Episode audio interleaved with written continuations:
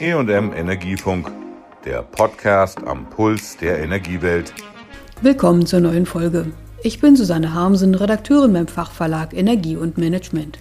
Heute hören Sie ein Interview, das mein Kollege Georg Eble mit dem Deutschlandchef des Verbundes führte.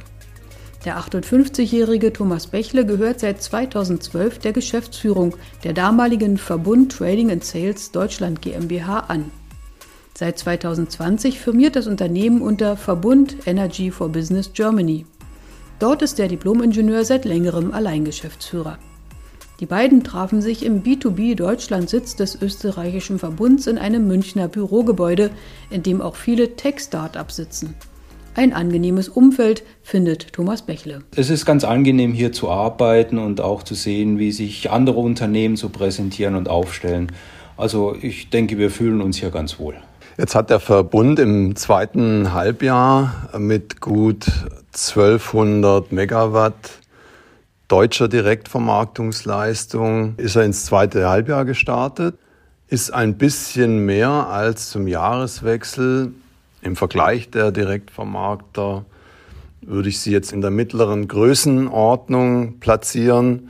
Sind Sie zufrieden oder sind Sie unzufrieden? Zufrieden? Ja, ich glaube, die Zahlen passen zurzeit. Wir möchten da natürlich auch wachsen, aber das muss ein gesundes Wachstum sein.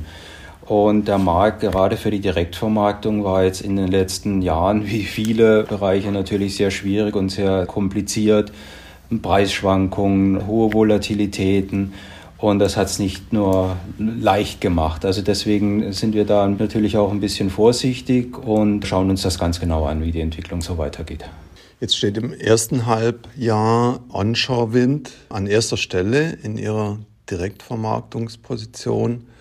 Andererseits hat ihr Konzern viel Laufwasserkraft und Pumpspeicherkraft. Sind es verschiedene Vertriebswege, Vertriebskanäle?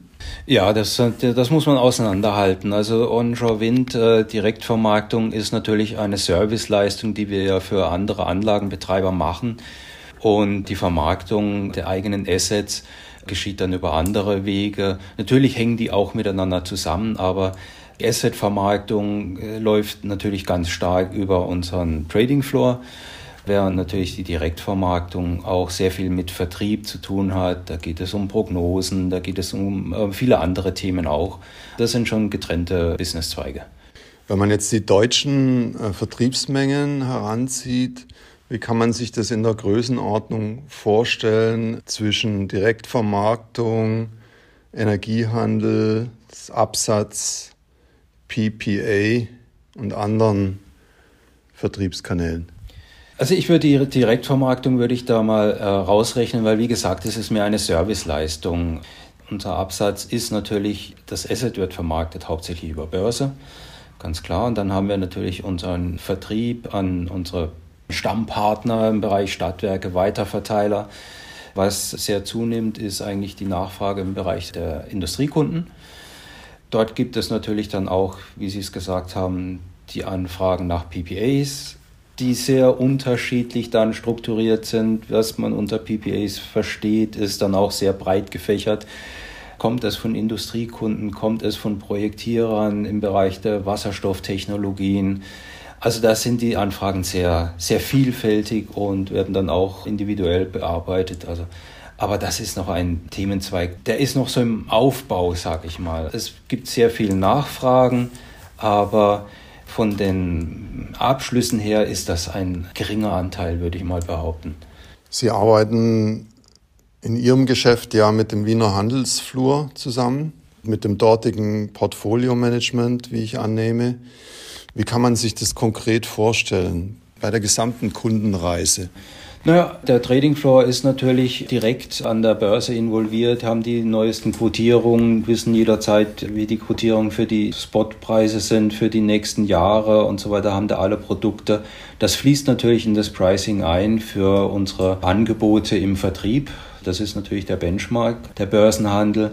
Das Portfolio-Management wird befragt, wenn es um spezielle Fahrpläne geht für Kunden oder um Vollversorgung. Die berechnen dann aus den Börsenpreisen einen Preis für das Industriekundensegment oder für Stadtwerke und damit gehen wir dann in die Angebotsphase. Jetzt sind Stadtwerke Kunden von Ihnen, deutsche Stadtwerke, andere Energieweiterverteiler und die Industrie. Die Industrie ist ein relativ neues Segment für Sie. Wie entwickeln sich da die verschiedenen Kundengruppen? Was wir wirklich stark merken, ist eigentlich eine Nachfrage nach erneuerbarer Energie im Bereich der Industriekunden aus verschiedenen Gründen. Teilweise äh, gibt es da natürlich die CO2-freie Produktion, im Bereich der Automobilindustrie zum Beispiel. Mhm. Deswegen werden da auch die Zulieferer werden da aktiver, wollen immer mehr CO2-neutrale Produktion haben und kaufen deswegen auch Grünstrom wollen das natürlich auch langfristig absichern, weil sie ja auch eine gewisse Planung machen müssen für ihr Portfolio. Das merken wir stark, dass da ein großer Zuwachs und eine große Nachfrage ist. Im Bereich der Stadtwerke war er schon immer hoch, die das natürlich ihren Haushalten, ihren Kunden anbieten wollen, eine saubere Stromlieferung. Aber Industrie wirklich in den letzten zwei, drei Jahren hat das enorm zugenommen. Sie firmieren jetzt unter For Business. Diese Firmierung zeigt ja Ihre klare Fokussierung auf Business-to-Business-Geschäft. Wird es dabei bleiben? Ja, ich gehe mal davon aus, dass es auf absehbare Zeit dabei bleiben wird. Der Einstieg in ein, ein Haushalts- oder Privatkundengeschäft ist mit enormem Aufwand verbunden, finanziell auch ressourcentechnisch. Das ist wirklich nicht unser Thema im Moment. Wir haben sehr viele Kunden, die das natürlich auch bedienen, dieses Feld, also Weiterverteiler, die im Haushaltskundensegment stark sind, äh, Stadtwerke und äh, da wollen wir jetzt, glaube ich, nicht in die Konkurrenz gehen, auch für diese Kunden. Wichtiger für Verbund allgemein ist es einfach auch Investitionen in erneuerbare Energien, in Speichertechnologien, die ganze Energiewende zu unterstützen, Umweltschutzmaßnahmen, das sind mehr unsere Wachstumspfade. Wasserstofftechnologie ist ein Thema, E-Mobility. Das sind mehr die Themen, mit denen wir uns beschäftigen, als jetzt den Aufbau weiterer Märkte im Bereich Haushaltskunden und Privatkunden. Sie hatten selber Batteriespeicher angesprochen, neue Geschäftsfelder. Wie benchmarken Sie das auch gegenüber Ihren Pumpspeichern in Österreich? Also in Deutschland sind wir äußerst aktiv, was den Bereich Batteriespeicher betrifft. Also wir haben etliche Projekte schon umgesetzt. Mehr als 100 MW betreiben wir schon in Batteriespeichern. Sehr große Anlagen auch in Bayern. Wir haben da auch tatsächlich das Ziel, 1000 MW in Deutschland zu errichten bis zum Jahr 2030. Das sind dann schon große Ansprüche, die wir da auch haben. Auch im Bereich der Pumpspeicherkraftwerke gibt es das Projekt Riedel, das jetzt im Planfeststellungsverfahren ist. Bei Passau. Bei Passau, genau. Also das wollen wir auch weiter verfolgen. Also das ist einfach enorm wichtig auch für die Energiewende. Der Ausbau in PV und Windenergie verlangt das einfach, dass man die Flexibilitäten auch irgendwo bedient im Strommarkt. Und da sind wir gut aufgestellt, da investieren wir stark und werden das auch weiter tun. Glauben Sie, dass Pumpspeicher in Deutschland noch durchsetzbar sind? Ja, es ist natürlich schwierig. Also für Pumpspeicher braucht man natürlich auch die Voraussetzungen, einfach die hydrologischen Voraussetzungen. Man braucht das Gelände dafür. Das ist natürlich in Deutschland nicht so leicht. Ich glaube, es wird eher schwierig, aber das liegt jetzt vielleicht nicht so sehr am Willen, sondern auch einfach an den Möglichkeiten, das effizient in Deutschland einzusetzen. Stichwort neue Geschäftsfelder. Was ist noch in Ihrem Korb? Was wir noch anbieten, ist E-Mobility für Industriekunden, ein Produkt Company Charging, wo wir Industriekunden quasi servicieren mit Ladesäulen und mit entsprechenden Ladekarten und so weiter, äh, was sehr spannend ist. Auch im Bereich der Stadtwerke bieten wir das an.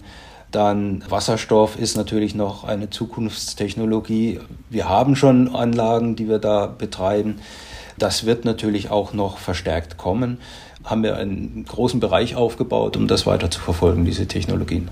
Vielen Dank. Das war das Interview meines Kollegen Georg Eble mit dem Deutschlandchef des Verbundes, Thomas Bächle in München. Tschüss, sagt Susanne Harmsen.